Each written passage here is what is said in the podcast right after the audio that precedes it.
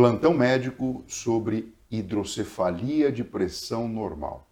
Bom, para quem não sabe ainda, essa é minha área de atuação principal. Fiz livre docência nessa área e principalmente porque a gente está falando aqui de envelhecer com qualidade e principalmente reverter problemas que possam ser diagnosticados e tratados para que a gente tenha uma vida boa, uma vida plena. A gente sabe que a hidrocefalia de pressão normal foi descrita no século passado, por volta da década de 60, sendo que ela é comum em homens e mulheres depois dos 65 anos de idade, com alteração de marcha, dificuldade para controlar a urina, problemas de memória devido ao acúmulo de líquido dentro de cavidades naturais do cérebro, os ventrículos. O grande detalhe é que é passível de tratamento e reversão, diferente, por exemplo, do Parkinson e do Alzheimer, que tem um andamento e uma necessidade de medicamentos e uma progressão, a hidrocefalia de pressão normal, se diagnosticada e tratada prontamente, tem uma boa evolução e um bom prognóstico.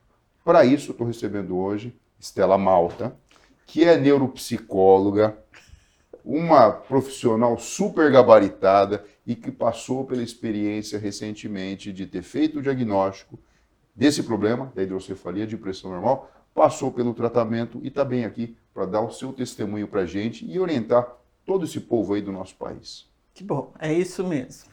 Stella, conta para a gente. Bom, você é uma estudiosa do cérebro humano.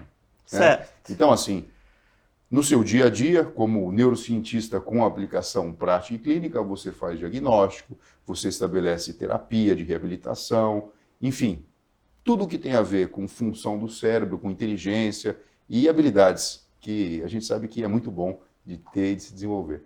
Quando que você começou a perceber que em você mesmo, na pele, alguma coisa não estava funcionando bem?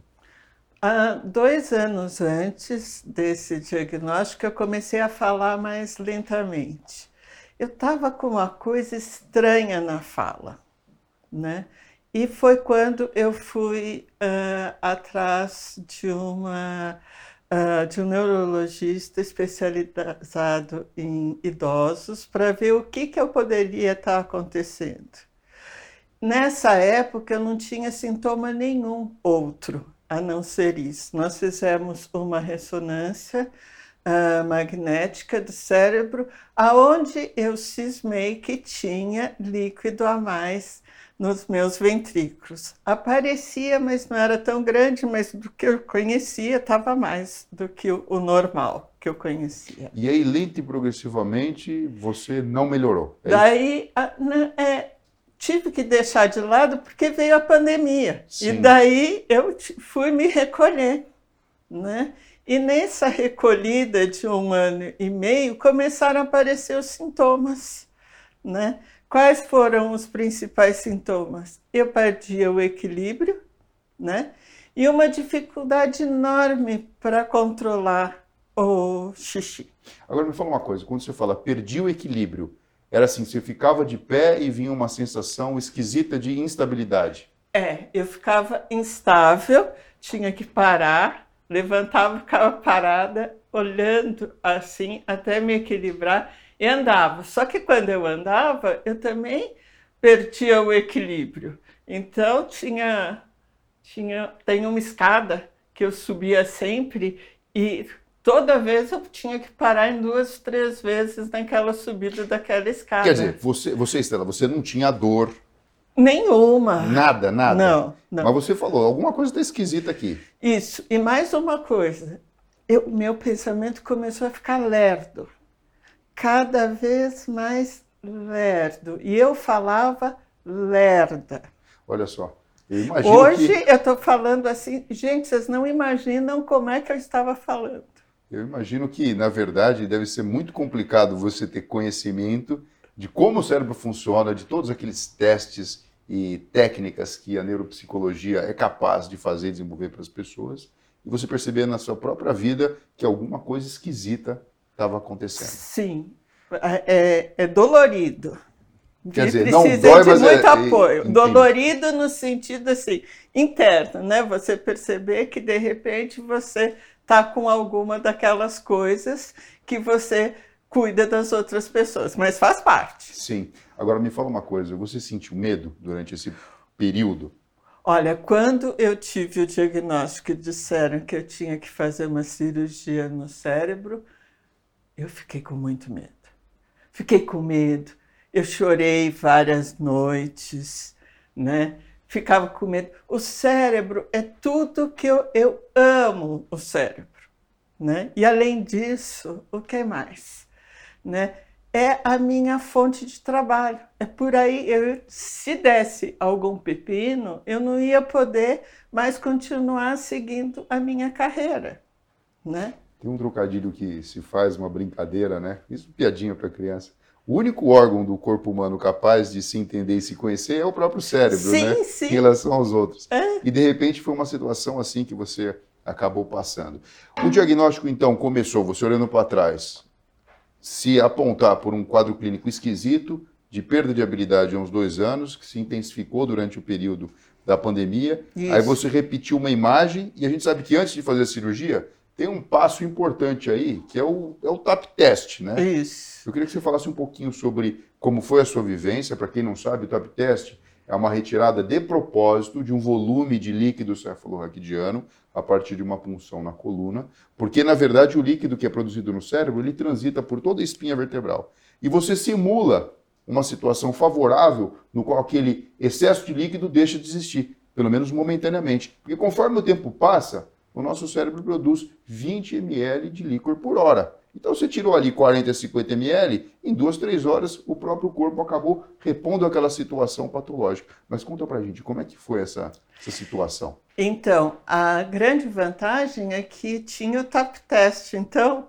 o TAP test era é o que vai comprovar ou não se a gente tem a, a hidrocefalia de pressão normal, se vale a pena fazer a cirurgia ou não. E quando eu fiz, uh, foi, uma, foi uma maravilha. Perdi, eu conseguia fazer xixi como qualquer outra pessoa nas próximas uh, 24 horas. Eu conseguia, eu andava lépida. Né? Quer dizer, melhorou a, a parte motora. E, Isso quanto tempo depois da punção? Porque você foi no laboratório ah, e fez a uma punção. hora. Uma hora depois. Uma hora depois eu estava melhor, foi quando eles começaram a fazer o reteste, porque faz uma avaliação antes de como Sim. você está, tira, a, a, faz a punção e uma hora depois eles fazem de novo o mesmo teste. Nossa, foi, já deu para perceber claramente. Do e ponto mais, de vista mental, mudou alguma coisa? Do ponto de vista mental, eu estava muito mais desperta. A sensação e, e é muito mais ficou... rápida. Todos os meus testes, apesar de ter sido uh, poucos, dava para perceber que eu estava mais rápida. Sim, então você percebeu como uma névoa que se tira da cabeça e o cérebro volta a funcionar. Isso depois da cirurgia, então fica claríssimo. É como se tivesse tirado uma névoa mesmo que parecia. Para mim, essa névoa depois ficou até esclareço. É aquela aguinha que está no meio do, do, cérebro lá que devia ter tirado. Agora conta uma coisa para mim. Você fez o TAP teste. Aí é. passou uma hora, tirou aquele excesso de volume e você melhorou. Então o pensamento ficou mais estruturado, mais rápido. Você voltou a falar de uma forma Normal. melhor, voltou a controlar a urina, o equilíbrio melhorou. Só que a gente sabe que o TAP teste funciona como se fosse ali a noite da, da Cinderela, né? Ou seja, tem um período de duração, porque o líquido ele volta a ser produzido, o cérebro fica inchado de novo e o quadro clínico volta. Quanto tempo aconteceu esse processo com você? De punção, melhora e depois voltar para o seu estado anterior da no doença? No dia seguinte, eu já estava com vários sintomas voltando. Estava no comecinho e eu comecei a rever tudo que eu tinha passado naquele tempo. Então, no dia seguinte começou uh, o retorno com tudo.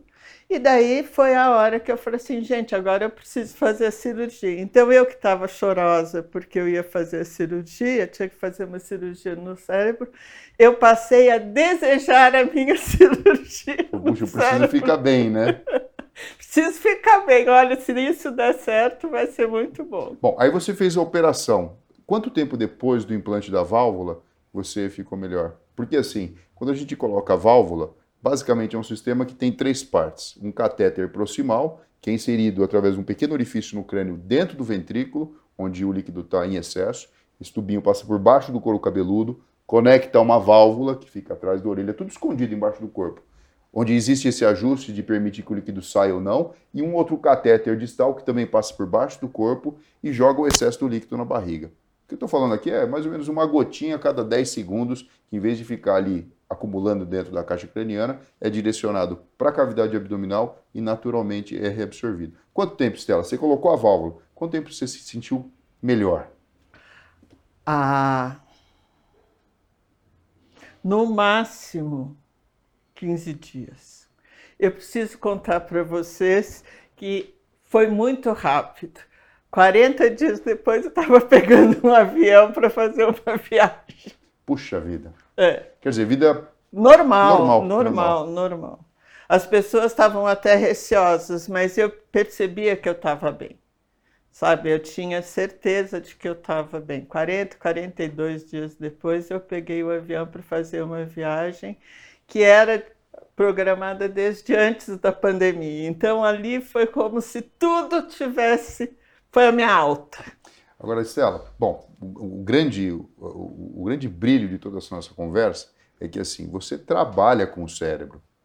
Você já ajudou e ajuda muitos pacientes que têm dificuldade com função executiva, com memória de curto prazo, com atenção. E de repente poder vislumbrar uma situação que eu imagino que talvez em algum momento você tenha pensado, é, já vivi bastante, talvez seja assim mesmo, né? Com o decorrer do tempo, eu não vou voltar a ser como era anteriormente. E de repente você consegue repescar isso e ter a sua vida mental absolutamente normal e ativa. Eu queria que você falasse que você tem vontade de comunicar e de dizer para esse Brasil todo aí, para as pessoas, porque é uma saga, né? Você fala, puxa, dois anos, a gente está falando de alguém, gente, que é do ramo, que é da neurociência, que é neuropsicóloga. E mesmo com ela, não foi assim, o diagnóstico hoje, TAP teste amanhã, tratamento depois de amanhã. Teve um período, então foi quase que uma saga. Queria que você contasse um pouquinho disso. Então, essa segunda parte de uma atrás da outra foi depois do diagnóstico feito. Mas antes de fazer o diagnóstico, isso teve um tempo, porque tudo demora um tempo na evolução. E, na verdade, quanto antes a gente pu- puder pegar, melhor é para a gente, seja qual for a doença. Isso que eu vivo pedindo para as pessoas ah, com quem eu trabalho. Né? Ah, eu acho que existem duas coisas que as pessoas com mais de 60 anos deveriam fazer ah, e guardar em casa os resultados. Primeiro, uma ressonância cerebral, simples, mas uma ressonância, para a gente poder comparar com ressonâncias posteriores. E o melhor jeito da gente comparar é individualmente. E fazer também e guardar uma avaliação neuropsicológica. Por quê? Porque é o jeito da gente poder comparar como que a pessoa, qual é o seu nível de funcionamento com o seu nível de funcionamento posterior. Eu tinha essas coisas. Então foi por isso que o meu também depois, o segundo passo, foi muito mais rápido, porque eu fiz, mas quando veio a fui fazer pela segunda vez, ali já tinha, já tinha comparação, dava para ver. Entendeu? E isso permite que você tenha uma recuperação muito maior. Não sei, Fernando, mas vou te fazer uma perguntinha. Posso? Claro, claro.